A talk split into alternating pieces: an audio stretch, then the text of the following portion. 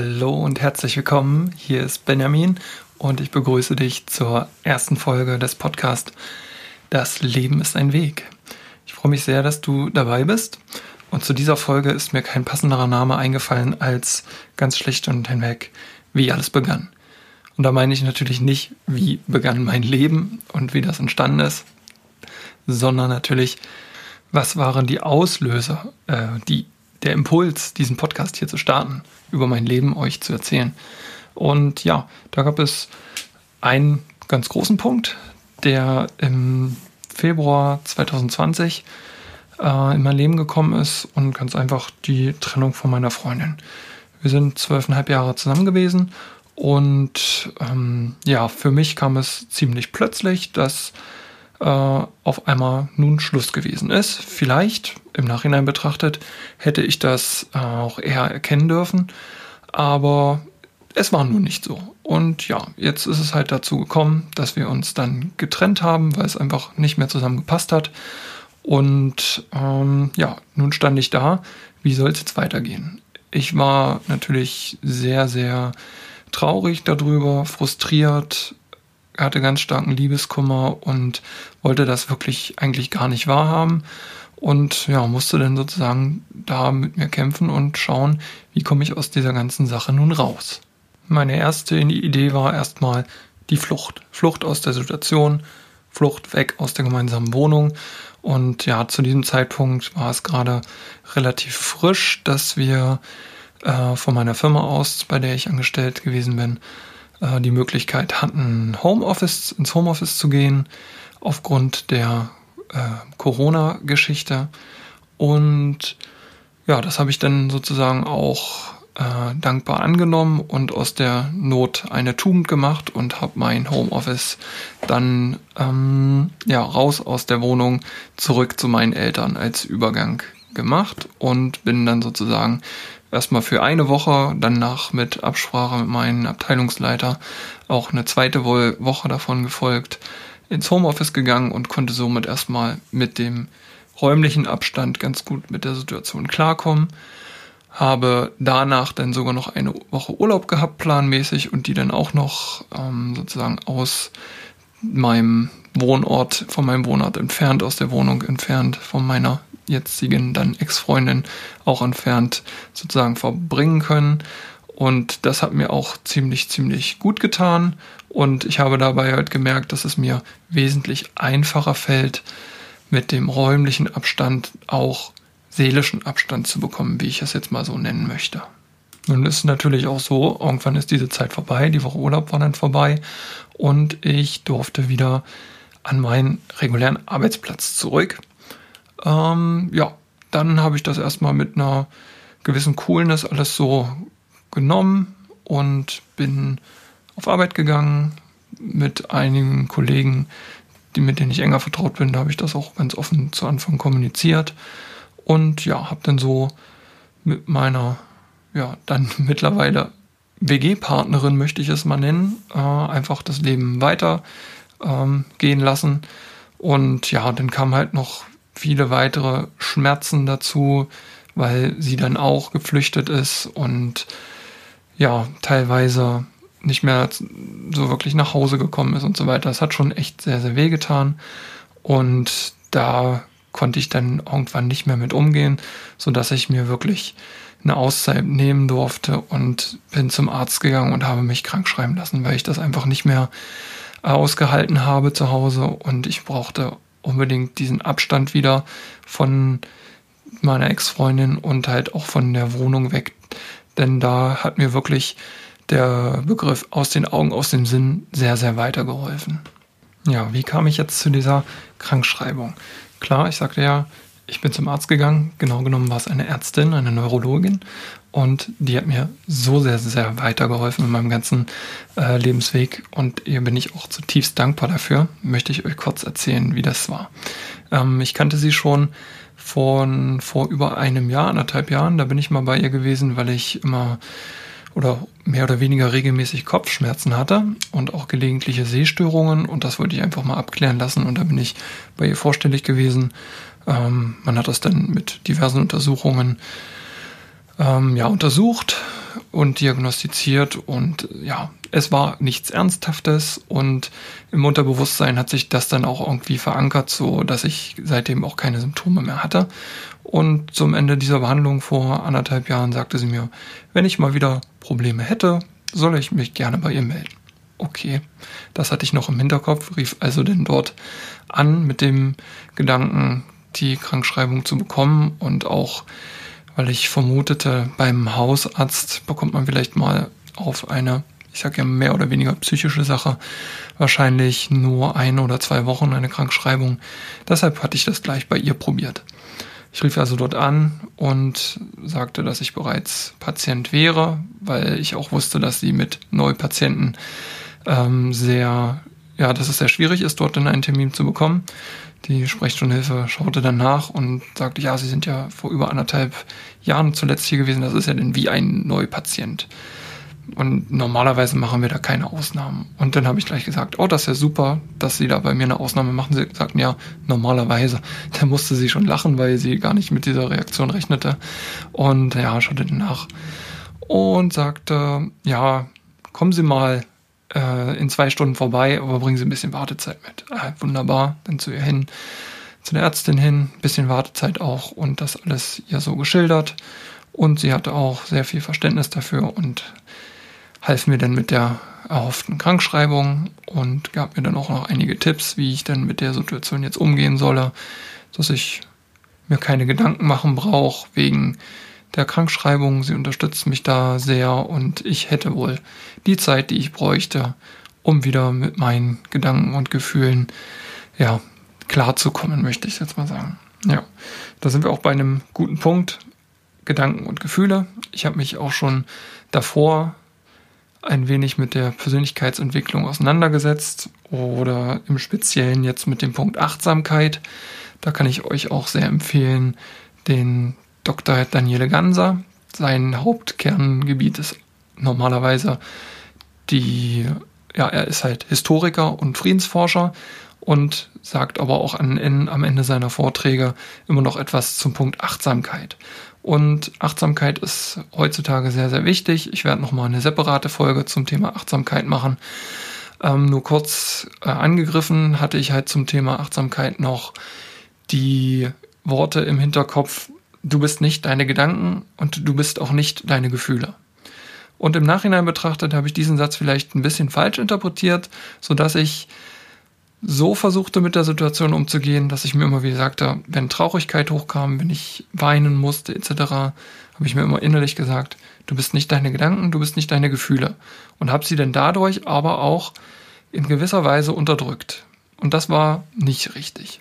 Also, wenn du mal wirklich traurig sein solltest und du weißt, warum du traurig bist, dann unterdrück diese Traurigkeit nicht, sondern lass sie zu. Es ist okay. Es ist okay, traurig zu sein und es ist auch okay, wenn man mal weinen muss. Das ist kein Problem. Denn wenn du wie ich den Fehler machst und diese Gefühle dann unterdrückst, dann kommen sie, sie können dann nicht weg. Und wenn sie nicht wegkommen, sind sie immer noch in dir und machen dich irgendwo auch weiterhin krank. Und wer möchte schon krank sein? Ich nicht und du mit, sicherlich, mit Sicherheit auch nicht. Deswegen ist es richtig und ich gehe da in einer späteren Folge nochmal drauf ein. Du bist nicht deine Gedanken und deine Gefühle, aber Gefühle und Gedanken gehören trotzdem zu dir und du darfst, die dürfen auch sein und die darfst du dir erlauben und auch die Traurigkeit in Form von Tränen oder ähnlichen aus dir rauslassen. Das ist also der Hauptgrund, ähm, diesen Podcast zu starten, euch von meinem Lebensweg zu berichten. Äh, es gibt aber mehrere Gründe, die dazu führen, mich ja dieses ähm, zu tun. Ein weiterer Punkt ist auch mein Job, beziehungsweise generell äh, die ja, Unzufriedenheit, die sich nach einigen Jahren bei mir einstellt im Angestelltenverhältnis. Ich habe das schon ähm, ja, vor einigen Jahren gemerkt, in meiner der vorherigen äh, Tätigkeit, auch im Angestelltenverhältnis. Da bin ich ungefähr fünf Jahre gewesen in der Firma und auch noch jung, unerfahren und bin dann mit der Zeit auch immer ähm, verheizt worden. Verhetzt bedeuten also ja, wer viel kann, muss viel machen. Und ähm, dann, ja, hatte ich irgendwann auch die Lust sozusagen an der Arbeit verloren und habe mir eine neue Stelle gesucht in der Firma, wo ich jetzt zuletzt dann angestellt gewesen bin. Und da ist es jetzt auch gewesen, aber bin ich jetzt insgesamt sieben Jahre und habe auch da dann vor ja, zwei bis drei Jahren immer mehr gespürt, dass eine Unzufriedenheit in mir hochkommt, wo ich dann immer spüre, dass ich eigentlich mehr möchte, aber irgendwo gebremst werde, immer in den Strukturen der, der jeweiligen Firmen. Und da habe ich jetzt auch äh, einen Entschluss getroffen, da geht es im Speziellen dann aber in einer anderen Folge nochmal raus, und habe meinen Job gekündigt. Beziehungsweise ganz konkret, noch besser eigentlich für mich und, immer, und äh, jetzt in den nächsten Monaten. Ich habe es sogar geschafft, mit Rücksprache mit meinen ja, Chefs, dass sie sogar mich gekündigt haben. Und das ist natürlich ein riesengroßer Vorteil, da ich jetzt nicht den Weg gehen werde und mir ein neues Angestelltenverhältnis suche, sondern ich werde jetzt erstmal ähm, das Glück und die tolle Situation, die wir hier im deutschsprachigen Raum haben, egal ob du jetzt aus Deutschland, Österreich oder der Schweiz kommst, ähm, dass wir so ein tolles Sozialsystem haben und wir nicht alleine dastehen, wenn wir mal keinen äh, keinen Job mehr haben, zur, also keine, um Geld zu verdienen. Ne? Also sozusagen keine Erwerbstätigkeit, das ist ja so schön. Äh, wenn wir das nicht haben, dann fängt uns unser Staat auf. Wir alle, die arbeiten gehen, äh, haben ja jahrelang dort eingezahlt und jetzt erlaube ich mir einfach, dieses Sozialsystem auch einmal in Anspruch zu nehmen und habe mich jetzt arbeitssuchend gemeldet, arbeitslos gemeldet. Beides. Ich habe dabei festgestellt, da gibt es einen Unterschied zwischen arbeitslos melden und arbeitssuchend melden. Aber da soll es in, in einer anderen Folge einmal umgehen. Und ja, glaubt mir, dieser Entschluss, der ist nicht einfach gewesen. Denn da sind so viele Blockaden in mir gewesen. Ich sagte ja in der Pilotfolge, dass der Job wirklich ein guter Job war. Also ich habe jetzt kein Arztgeld, Chefarztgeld da verdient, aber es war ein wirklich gutes Gehalt. Bin damit sehr gut ausgekommen. Äh, die Arbeit war vom Arbeitspensum her auch wirklich sehr human. Ich bin da nicht so verhetzt worden, in meinen Augen, wie in dem ähm, in der alten, der vorherigen Firma. Hat wirklich viel Spaß gemacht. Die Kollegen waren sehr nett. Wir sind wirklich gut ausgekommen. Aber trotzdem hatte ich immer so im Unterbewusstsein dieses Gefühl, das kann noch nicht das sein, was du wirklich dein ganzes Leben lang tun willst. Und deswegen über, auch in Begleitung mit meinem Coach, komme ich auch in einer späteren Folge zu, wie, oder in der nächsten Folge, denke ich. Ja, in der nächsten Folge machen wir das, äh, wie ich zu meinem Coach gefunden habe. Jetzt beschlossen gerade. Und ja, mit ihm und mit seiner Hilfe habe ich dann den Entschluss getroffen, den Job zu kündigen und mein eigenes Ding zu machen. Die Zukunft soll also so aussehen, ich werde nicht mehr im Angestelltenverhältnis meine Brötchen verdienen, sondern ich werde mein eigenes Business aufbauen. Ich möchte dazu jetzt allerdings zum jetzigen Zeitpunkt noch nicht zu viel verraten, sondern möchte noch mal einen kleinen Schritt zurückgehen und euch eine Buchempfehlung mit auf den Weg geben, die mir die Wochen nach der Trennung sehr geholfen hat. Und zwar ist es ein ganz wunderbares Buch. Ich habe vorhin auch durch Zufall äh, im Buchlisten durchstöbern entdeckt, dass es immer noch wirklich ganz, ganz weit oben ist. Ist also wirklich ein Thema, was vielen Leuten anscheinend äh, ja auf der Seele liegt. Und zwar ist das von der Stefanie Stahl mit dem Titel Das Kind in dir muss Heimat finden. Das ist ein wirklich ganz großartiges Buch. Ähm, ich hatte davon durch Zufall erfahren und habe mir dann die Rezension dazu durchgelesen und ähm, habe dann eigentlich erkannt, okay, das könnte eigentlich was für dich sein. Ähm, denn alles, was irgendwie, ja, alles, was in unser Leben kommt, haben wir irgendwo erzeugt. Also wir dürfen, wenn wir es ganz richtig betrachten wollen, die Schuld niemals irgendwo im Außen suchen. Zum Beispiel jetzt dieser einschneidende Punkt, die Trennung von meiner Freundin. Vielleicht hörst du es auch ein bisschen raus. Das ist nicht unbedingt so sehr äh, von beiden Seiten gekommen, sondern der erste Impuls ist schon nicht von mir gekommen. demzufolge, logisch, es kam für mich plötzlich und spontan. Und da ist man natürlich erstmal sehr gekränkt. Man denkt, man ist nicht liebenswert, man ist nicht wertvoll, man hat Fehler gemacht. Und ja, man hat Fehler gemacht, aber man hat sie ja nicht absichtlich gemacht, sondern diese Fehler, ähm, die sozusagen entstehen oder ich, ja, vielleicht ist Fehler der falsche Ausdruck dafür, sondern das, was von außen in unser Leben kommt, alles, was um uns ist, haben wir uns selber geschaffen und generiert. Und das durch Verhaltensmuster, die in unserer Kindheit uns antrainiert wurden, uns anerzogen wurden. Das sind also äh, Reaktionsmuster, das sind Glaubenssätze, Glaubenssätze, das Wort hast du bestimmt auch schon mal gehört. Das sind also, also alles das, was uns in der Kindheit aufprogrammiert worden ist.